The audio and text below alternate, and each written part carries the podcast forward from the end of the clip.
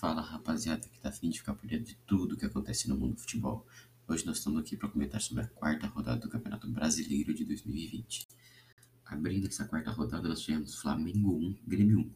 O gol do Grêmio marcado por um foguetaço do PP no, canto do goleiro. E o do Flamengo, obviamente, foi marcado por ele, Gabigol. Apesar de ter sido de pênalti, é bom aliviar a fase ruim que eles estavam, né? E mesmo com esse resultado, empate entre Flamengo e Grêmio, os dois times muito fortes, o Domenech vem sendo muito contestado por muitas situações em que ele faz substituições erradas e pelos péssimos resultados que ele vem tendo, né? Ele substituiu o Everton Ribeiro em todos os jogos do Campeonato Brasileiro até agora, sendo que ele vem jogando muito bem.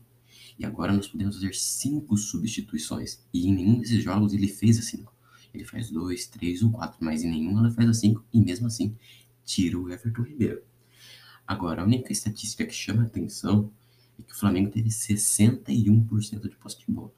Mas ultimamente posse de bola no Brasil não significa nada.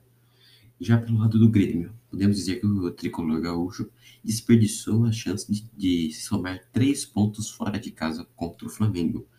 Pela fase ruim que o time do, do Rio vem, vem passando, porque o Grêmio vem numa boa fase, vem sendo um dos melhores times do Brasil há muito tempo, e o Renato Gaúcho no comando desse time, meu Deus do céu, hein? Para mim, o melhor treinador brasileiro atualmente. E eu queria saber de vocês, torcedores do Grêmio, a expectativa que vocês têm, vocês têm sobre a vinda do, do, Everton na troca com o Luciano, o Everton vindo do São Paulo. E aí, eu, pelo que eu pude apurar, os torcedores do Grêmio não estão muito animados, porque ficaram acostumados demais com o Cebolinha, né? E agora vem um Everton que teve boa fase no Flamengo, mas depois que chegou no São Paulo sofreu muito com lesões e não conseguiu ser o mesmo jogador até aqui. Dando sequência à nossa quarta rodada, tínhamos RB Bragantino 2, Fluminense 1. Os gols do Bragantino foram marcados por Alejandro e Luiz Felipe. E o do Fluminense foi marcado pelo Nenê. O gol do Alejandro foi no primeiro minuto de jogo. E o do Nenê foi logo aos dois minutos. Então, o começo do jogo começou fervendo. Foi um jogo que teve 10 cartões amarelos, 5 para cada time, e que para mim foi uma vitória muito importante para o Bragantino, porque venceu um time grande e, so, somou seus primeiros 3 pontos em apenas uma partida no Campeonato Brasileiro, sua primeira vitória no Brasileirão de Série A. E uma derrota difícil para o Fluminense, né, rapaziada? Que agora foi para 14 colocado. Mas o torcedor do, do tricolor das Laranjeiras está muito feliz porque finalmente está podendo zoar os seus amiguinhos que torcem para o Flamengo, que está no Z4. É uma aliviada agora na pontuação com o empate com o Grêmio, porém ainda permanece por lá. Bom, e agora é difícil escolher palavras para falar sobre Atlético Paranaense 0, Palmeiras 1.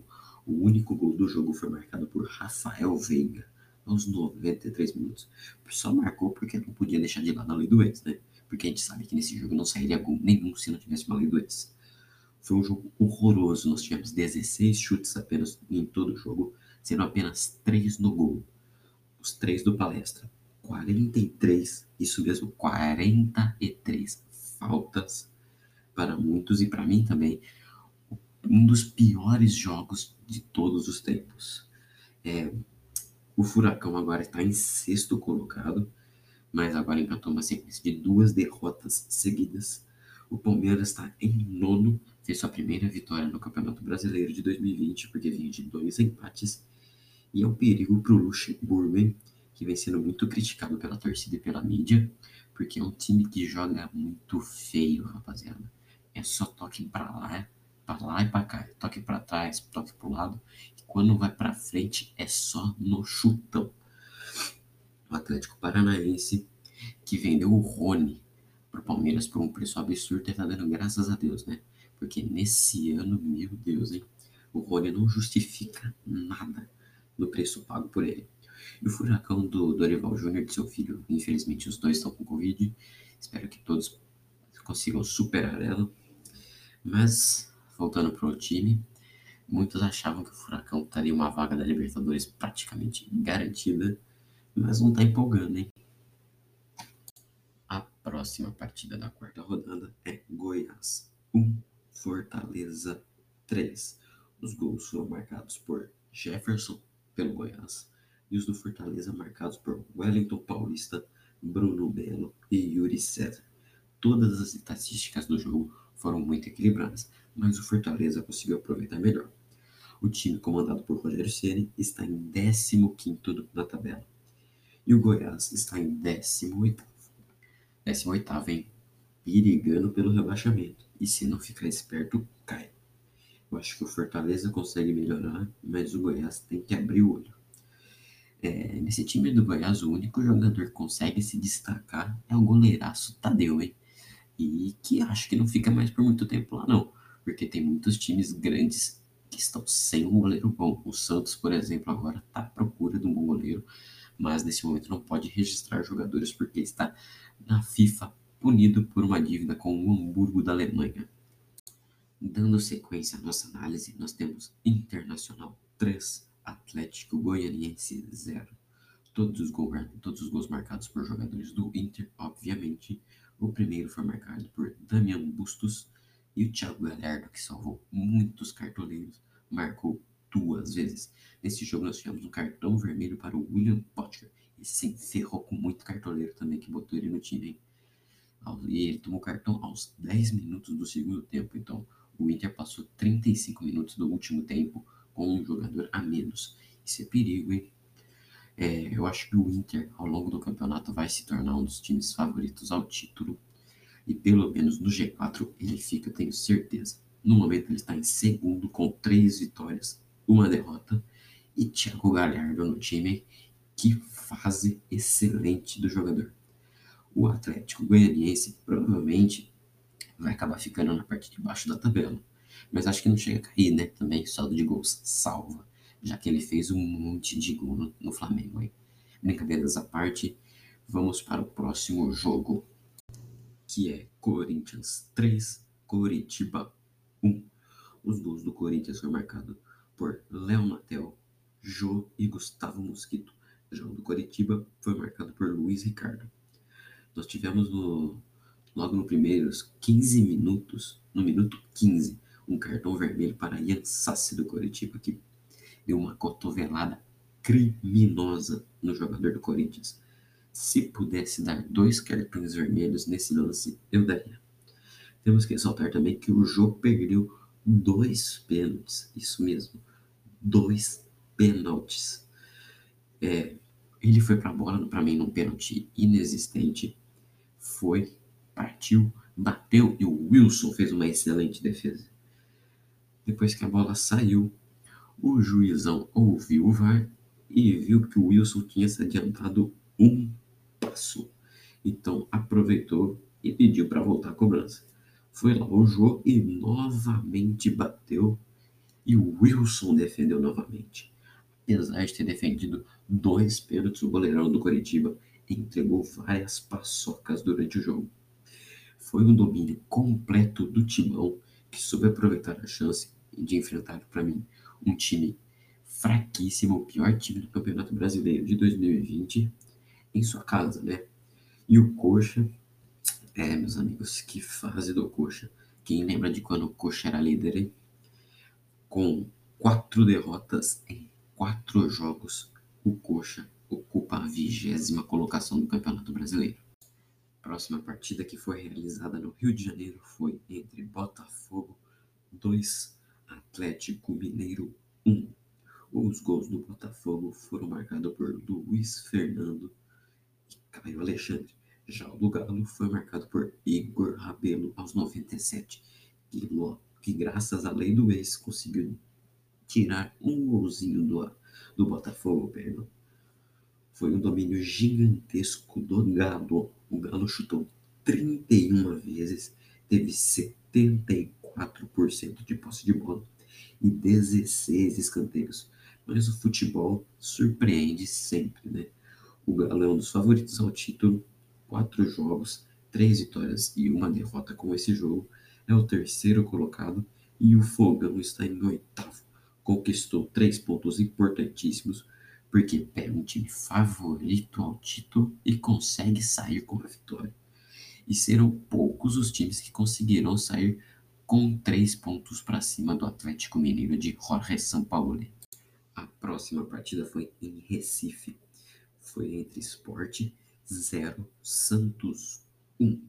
O gol foi marcado pelo Marinho. Que fase, né? Esse jogador vem jogando bolão. Analisando o jogo, nós podemos ver que o Peixe teve as melhores chances, apesar do esporte ter tido algumas chances muito boas também. É uma vitória importante para o Peixe, que vive um momento muito delicado fora de campo. E nada é tão ruim que uma vitória não melhore, não é? É, Sanches e Pituca, hein? Difícil analisar, porque são dois jogadores que ano passado, com o Jorge Sampaoli, demonstraram um belíssimo futebol. O Sanches, para mim, é um cracaço de bola. Mas precisam cornar, né? Porque podem ajudar demais o Peixão a sair dessa fase. O goleiro João Paulo, que teve sua terceira chance como profissional, lembrando que ele já tem 25 anos e está na reserva do Santos há muito tempo, teve a sua chance graças à lesão do Vladimir no último jogo. Agarrou ela muito bem. O goleiro demonstrou um desempenho extraordinário e mostrou muita personalidade. O esporte, assim, tem que se cuidar também, porque tem um time fraquíssimo e é candidato a rebaixamento também. É, o Peixão agora está em quinto após duas vitórias seguidas e o Leão da Ilha está em 16 colocado no Brasileirão de 2020. O próximo jogo foi Ceará 0, Vasco da Gama 3. Os gols do Vascão foram marcados por Germancano, Felipe Bastos, que veio numa fase incrível, e sim, tivemos o gol do Ribamar. Apesar de não sair do zero, o Vozão chutou 22 vezes a gol e o Gigante da Colina chutou apenas 5 e marcou 3 gols. O Vozão chutou 22, rapaziada, e não fez nenhum. O Vasco chutou 5 e fez 3 gols. Isso sim é ter um ótimo aproveitamento. E o Vascão agora é líder do Campeonato Brasileiro. E nessa terça completou 120 anos da história. Meus parabéns ao Vasco da Gama. E como um presentaço assumindo a liderança. Já o Ceará está na penúltima colocação do Campeonato Brasileiro de 2020. É penúltimo, ou melhor, é 19 colocado, com quatro jogos, três derrotas e um empate. O Vozão não conseguiu somar ainda nenhuma vitória na Série A, sendo, sim, eu falei Série A, né? Ele já estava na Série A, o Mula, ele já estava. Subiu da Série B, foram outros, o Ceará já estava. O último jogo da quarta rodada foi no Morumbi, foi marcado por São Paulo 1, Bahia também 1. O gol do São Paulo foi marcado pelo estreante Luciano, que veio na troca com o Everton, que foi para o Grêmio. E o do Bahia foi marcado pelo Rossi. Sim, procurei e o Rossi não tem Rossi como sobrenome. Rossi vem do nome dele, que é Rossi Clay. Mas voltando para o jogo, o São Paulo do Diniz dominou bem tudo e empatou. É o famoso jogou como nunca e não ganhou como sempre. É, esse empate deixa a situação ainda mais dramática lá em São Paulo, a torcida do tricolor cobra a saída de Leco, Raí, Pássaro, Diniz e jogadores considerados sem alma. Dani Alves é o mais cotado para deixar o clube, porque no meio de uma crise tão grande não dá para ter o jogador com o salário mais alto do Brasil recebendo um milhão e meio e também ele tem problemas internos com a diretoria do clube. Alexandre Pato rescindiu seu contrato essa semana com o São Paulo. Deve assinar com o Inter, com o Inter, de acordo com alguns jornalistas, porém ainda não é nada confirmado. O Bahia pode considerar muito bem esse empate, porque conseguiu sair com pelo menos um pontinho do Morumbi e está em quarto colocado do Brasileirão, com três vitórias e um empate. Já o Tricolor está em décimo terceiro. Antes de passar à classificação final da quarta rodada, eu gostaria de destacar que nós tivemos quatro jogos com vários gols. Dois deles foram vencidos por 3 a 0 e também dois desses quatro foram vencidos por 3 a 1. Agora vamos para a classificação final da, dessa rodada. O G4 foi formado por Vasco, Internacional, Atlético Mineiro e Bahia, do quinto ao décimo colocado agora. Santos, Atlético Paranaense, Grêmio, Botafogo, Palmeiras, RB Bragantino e agora do 11 ao 16. Corinthians, Atlético Goianiense, São Paulo, Fluminense, Fortaleza e Esporte. A zona de rebaixamento ficou com Flamengo, Goiás, Ceará e Curitiba. Esses são os 20 clubes na ordem certinha da tabela da quarta rodada. Agora é o momento em que apita o árbitro. Chegamos ao fim do nosso primeiro podcast do World Food. Espero que todos vocês tenham gostado. Eu gostei. Não tenho prática com podcast, é o primeiro podcast que eu gravo. Gostei bastante. Trarei muitos outros. Espero que todos vocês tenham gostado e até a próxima.